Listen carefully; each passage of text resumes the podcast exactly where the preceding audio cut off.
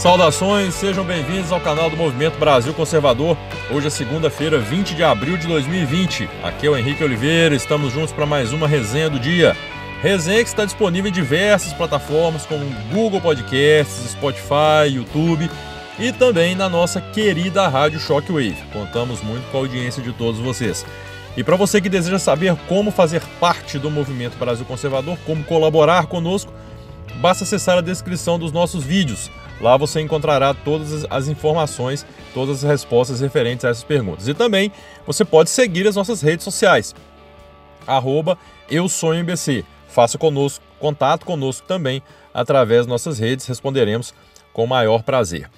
É, e já peço, logo de cara, né, que se inscreva no nosso canal, ative as notificações e deixe o like aí nesse vídeo. Bom, é, dias turbulentos, né? Nós tivemos agora um, algumas duas entrevistas já do Roberto Jefferson. E o mais interessante, eu quero começar falando isso. É, é muito bacana quando você vê o desespero das pessoas, né? É, para desqualificar alguém dizendo exatamente aquilo que a gente já sabe. Você vê o pessoal ali do MBL, né? O Mamãe Falei, ah, descobri que eu sou bloqueado por ele, nem sabia. o Mamãe Falei, o Holiday, o Kim Kataguiri, a similaridade do discurso, o idiota lá do Renan Santos também, a similaridade do, do discurso deles é impressionante. Todos eles partiram para uma ofensiva no seguinte sentido: olha, perdão, o Roberto Jefferson foi condenado por corrupção, ele apoiou Lula e não sei o que, agora ele é o, ele é o ídolo da direita, bolsonarista e não sei o que, não sei o que. Caramba, que coisa ridícula, hein, cambada? Vocês estão com, com né, na mão, só pode, né? Isso tudo é desespero para defender Rodrigo Maia, o Centrão? Será que é? Porque, olha, deixa eu falar uma coisa para vocês. Para que, que nós queremos Roberto Jefferson? Eu não quero Roberto Jefferson para meu genro, eu não quero Roberto Jefferson para santo, eu não quero Roberto Jefferson para herói. Eu quero que ele revele os podres dessa cambada. É? O cara foi preso, foi condenado, cumpriu a pena dele, pronto. Segue o jogo, né? Toca o barco. Perdão. E é legal ver o MBL tão desesperado, né? Falando isso, desqualificando o cara e tal, mas o Congresso do MBL estavam lá levando Dilma, Temer, Sarney, Collor, né? realmente eles gostam muito, né? É uma, é uma certa qualificação seletiva que eles fazem. Mas enfim, vamos deixar claro uma coisa. Ninguém aqui está beatificando Roberto Jefferson, tá? Apesar do que eu disse, o cara já pagou a dívida dele com a sociedade, né? Cumpriu a pena dele, enfim. Mas ninguém está beatificando, ninguém está santificando aqui, canonizando Roberto Jefferson, não. Agora, da mesma forma que eu quero que ele entregue os podres que ele sabe, e nós sabemos que ele sabe. Aí tá difícil hoje. E nós sabemos que ele sabe. Eu queria demais que também Eduardo Cunha fizesse o mesmo. Pô, aí por causa disso eu vou ser fã do Eduardo Cunha? Não, não, não quero também o cara para meu genro, não. Mas é o que nós dizemos, é o nosso malvado favorito, né? Por ter aceito o impeachment de Dilma. Gente, esse pessoal não entende até hoje porque Dilma caiu, mas enfim. É, então, assim, é, a verdade é essa. O importante é o que o cara está falando. E ele expôs uma realidade que, sim, faz muito sentido. E até, e até pela mudança de postura e o que a gente ouve de bastidores aí do próprio Rodrigo Maia, que parece que agora está um tanto quanto isolado. Né? O próprio DEM está isolando um pouco o Rodrigo Maia ante a tamanha impopularidade que ele hoje detém né? Porque vai me desculpar, você tem uma hashtag no Twitter com mais de 2 milhões, 2 milhões de tweets contra você, né? E foi o que Rodrigo Maia teve. E Roberto Jefferson expôs isso, essa possibilidade aí, esse plano maquiavélico, onde Rodrigo Maia receberia o pedido de impeachment proposto pela esquerda e, em troca, teria a aprovação de uma PEC que permitiria a sua perpetuação na presidência da Câmara, porque na verdade, pela lei hoje, o que acontece? Ele não pode se reeleger. Né? A, presidência, a, a eleição ao presidente da Câmara teria, forçosamente, teremos outro presidente da Câmara. Rodrigo Maia trabalha com a aprovação de uma PEC para mudar isso, para que ele possa se candidatar novamente e permanecer no poder. E aí você vê esse tipo de coisa e o idiota lá tá tão preocupado em atacar Bolsonaro, o jumento, o retardado, tá tão preocupado em atacar Bolsonaro que não tá percebendo o que Rodrigo Maia tá fazendo com o país. Rodrigo Maia, Alcolumbre, esses caras estão definitivamente ferrando o país, acabando com a nossa economia. E olha, eu tenho dito isso já há algum tempo, né? mais de uma vez eu já disse isso. Nós estamos diante do maior escândalo de desvio de recursos da história desse país. Porque, olha, deixa eu falar com vocês, uma sistemática fácil aqui. Nós temos os estados brasileiros todos quebrados, quebrados, afundados em dívidas, né? Municípios por aí, idem. Muito pela má gestão, pela corrupção, enfim. Quando o governante aí vai governador, vai prefeito, vê a possibilidade de, de, de, de decretar um estado de calamidade pública, né? No seu um estado de emergência no seu próprio município ou no seu estado, para que ele possa gastar à vontade, sem licitação, pô, tem que ser muito idiota para não enxergar o que está acontecendo. Primeiro, esses caras estão aproveitando para tapar as contas que estão quebradas, né? Tapar muitos buracos aí de desvio de recurso, com mais de desvio de recurso, né? É, vai ter muito dinheiro desviado para a eleição, vocês podem ter certeza. Nós já tivemos notícia agora no Amazonas o que está acontecendo. O governo do Amazonas comprou respiradores, né? Que além eles compraram respiradores em uma loja de vinhos. Aí pelo fato, ao que parece, pelo, pelo que eu vi, a justificativa porque ela tem a possibilidade de importação, mas enfim. Compraram esses respiradores respiradores que são inadequados para o coronavírus, para o tratamento do coronavírus, ou seja, eles não servem, não servem.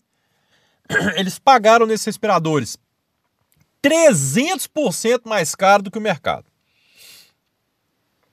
300%. Sabe qual é o problema do corrupto brasileiro? Ele vai com muita sede ao pote problema ou pelo menos é o benefício para a gente com redes sociais hoje, né? Que a gente fica sabendo, né? Os caras vão com tudo. Porra, 300% mais caro. Um respirador que não serve para o tratamento do coronavírus. E aí vocês acham realmente que esses caras não estão aproveitando isso aí, né? Para desviar dinheiro para eleição, para meter dinheiro no bolso. A corrupção tá rolando solta, gente. Aí vem a luz no fim do túnel, né? Que é justamente Sérgio Moro informando né, que a Polícia Federal já iniciou, já, já, já vai iniciar as investigações sobre todas as denúncias. Né? E, na verdade, parece não só denúncias, parece que vai ser feita uma fiscalização mesmo. E aí tá tendo como parte também o TCU, Tribunal de Contas da União. Do emprego desse dinheiro que está sendo liberado pelo governo. Olha, eu acho que vão pegar muita coisa, vão. Com certeza vão pegar muita pilantragem. Isso aí, no combate à corrupção, Sérgio Moro, isso aí ninguém pode falar nenhum A dele, a verdade é essa. Agora, ainda assim, vai passar muita coisa.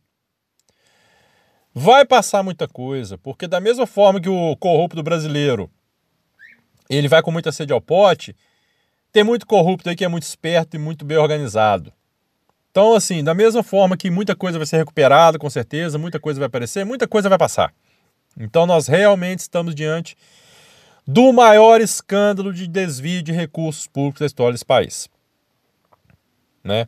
Isso aí está sendo capitaneado por Rodrigo Maia e companhia. Olha, gente, eu tenho dito também há algum tempo já que quando tudo isso passar, nós teremos uma condição muito melhor, muito melhor, né? De colocar ali na balança quem são os canalhas e, que são, e quem são aqueles que realmente estão preocupados com o país. Hoje está muito evidente, está muito claro, está muito fácil perceber isso. Então amanhã, nas próximas eleições, só vota em vagabundo quem quiser ou quem for vagabundo também. Vamos, vamos ser claros e objetivos aqui. Porque, olha, vamos lá. O sujeito que ainda votar em Joyce Hasselman, Alexandre Frota, Kim Kataguiri, Fernando Holliday, é, Arthur Duval, mamãe falei, né, Janaína Pascoal, deixa eu pegar mais, Rodrigo Maia, Davi Alcolumbre. Ó, isso eu tô falando bem por baixo aqui, porque os da esquerda eu nem conto mais, né? Eu já nem conto mais. É, PT, PDT, aquela porcariada toda, PCdoB, PSOL, isso aí eu já nem, nem, nem entro no bolo. Mas eu tô falando desses daqui, né? Que ainda enganam muita gente. Se vocês votarem nessa galera aí, quem votar está assinando atestado de idiota. Porque está claro aí para qualquer um ver que eles estão pouco se lixando para o Brasil, estão pouco se lixando para o povo e aproveitam o momento apenas para fazer politicagem barata. Nada além disso. Né? Porque o que tem que ser feito nesse momento não é ficar preocupado com o que Roberto Jefferson é ou deixou de ser. Mas e sim com o que ele está falando. Cobrar investigação.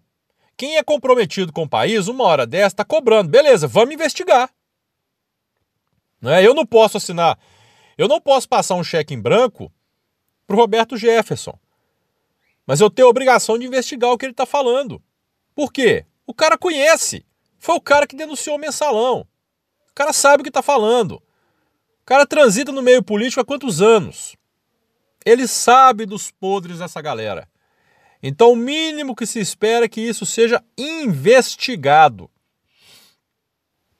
E falando em investigação, é até um comentário aqui agora, é, que eu achei absolutamente ridículo, inoportuno, absurdo o pedido do Procurador-Geral da República, é, do Aras, em é, pediram investigações sobre as manifestações onde tinha gente pedindo fechamento do Congresso, AI-5, aquele negócio todo. Olha, deixa eu falar uma coisa. Não, eu não defendo o, o, o, fechamento do Congresso, eu não defendo intervenção militar, tá? Vamos deixar claro. Na verdade, o que tinha acontecido, na minha opinião, é uma intervenção federal nos estados, que é outra coisa, mas enfim. Eu não defendo intervenção militar. Mas, porra, se no Brasil nós temos marcha pela maconha, marcha pelo aborto, marcha pelo comunismo que matou mais de 100 milhões de pessoas, e tudo isso é aceito dentro da liberdade de expressão, por que, que esse pessoal não tem direito de pedir intervenção militar? Não é porque eu não concordo que eu acho que eles não têm o direito de se manifestar. Ah, então peraí. Se é para proibir, se é para calar os intervencionistas, então vamos calar os comunistas também. Porque, peraí, ou tem liberdade de expressão ou não tem. Não tem liberdade mais ou menos. Então vamos começar a calar um monte de vagabundo aí. É, porque o comunismo matou 100 milhões de pessoas e o pessoal tá lá na rua com camisa vermelha, não sei o que, União Soviética, foi esse martelo, aquele negócio todo. Enfim, é pelo menos uma coisa, né? Uma coisa, pelo menos temporária, acho que até o fim dessa pandemia aí, aconteceu. Finalmente deixaram a Marielle descansar, né? Deixaram a mulher um pouco em paz, coitado. Bom, enfim. Grande abraço para vocês. É... Amanhã a gente volta, se Deus quiser, com notícias melhores. Vamos aguardar os desdobramentos de hoje para amanhã. Tem muita coisa acontecendo. Realmente, o cenário está numa turbulência danada. Então, a cada dia muita coisa pode acontecer, muita, muitas situações podem ter uma, uma guinada gigantesca. Vamos aguardar. Um grande abraço a todos. Até amanhã, se Deus quiser. Se inscreva no nosso canal e não se esqueçam de curtir a nossa querida Rádio Shockwave. Grande abraço a todos. Fiquem com Deus.